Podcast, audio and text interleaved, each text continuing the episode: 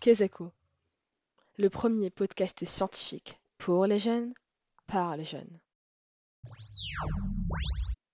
Derrière chaque grand homme, il y a une femme.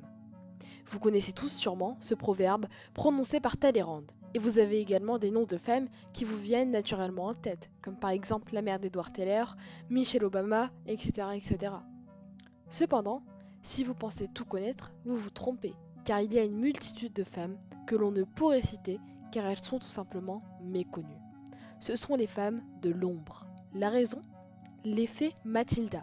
Ce terme désigne le déni ou la minimisation récurrente et systématique de la contribution des femmes scientifiques à la recherche dont le travail est souvent attribué à leurs collègues masculins. De nombreuses femmes célèbres aujourd'hui en ont été victimes, comme Marie Curie par exemple. Mais d'autres sont restées dans l'ombre contrairement à elle.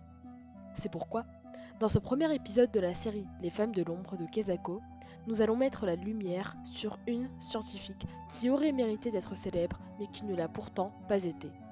Aujourd'hui, nous allons parler de Jocelyn Bell. Ce nom vous est inconnu? Ne partez pas, c'est normal. Si vous la connaissiez déjà, ce podcast n'aurait aucune utilité. Mais ne vous en faites pas, on va y remédier. Si elle n'a pu inscrire son nom dans l'histoire, nous tenterons tout de même de l'inscrire dans nos mémoires. Laissez-moi vous conter son histoire. Née en juillet 1943, Jocelyn Bell Burnell se passionne très jeune pour l'astronomie. Ainsi, elle décida d'entamer un cursus scientifique.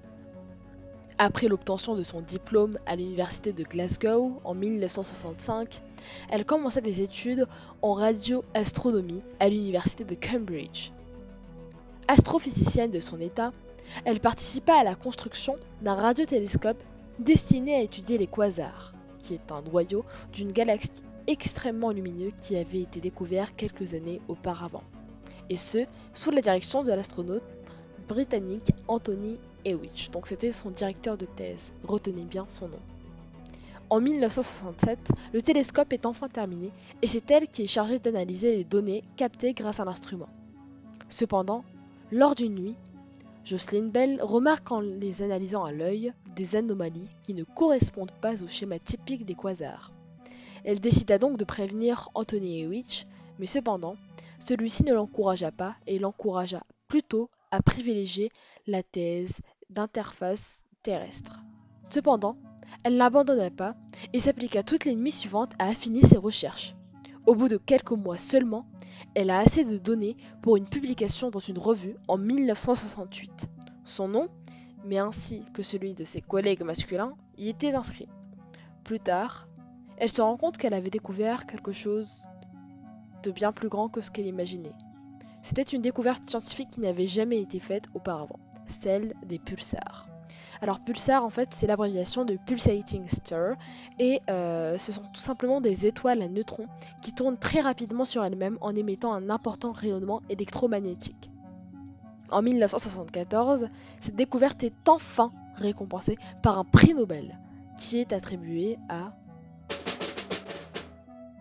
Anthony Hewitt, son directeur de thèse. Ainsi, Jocelyn s'est faite spolier son travail par un homme et n'a eu droit qu'à une simple citation dans l'un de ses discours. Ce fut un véritable scandale dans la communauté scientifique, et beaucoup dénonçaient son oubli. Cependant, elle parvint tout de même à se faire une renommée au sein de cette même communauté et obtint de nombreuses récompenses parmi lesquelles le prix d'astronomie Beatrice Tinsley en 1986, le prix Woman of the Year Prevention Award en 2015 et la grande médaille 2018 de l'Académie des sciences en France. Elle a amassé beaucoup de récompenses dans le domaine scientifique et peu de personnes ont eu autant de distinctions au cours de leur carrière. Cependant, dans la culture populaire, elle reste tout de même invisible J'espère donc que cet épisode vous a fait découvrir une nouvelle femme scientifique et que vous pourrez ressortir fièrement son nom lors d'un repas de famille. En tout cas, c'était tout pour moi. Et je vous dis à bientôt pour de prochains épisodes. C'était Sarah de Kezako.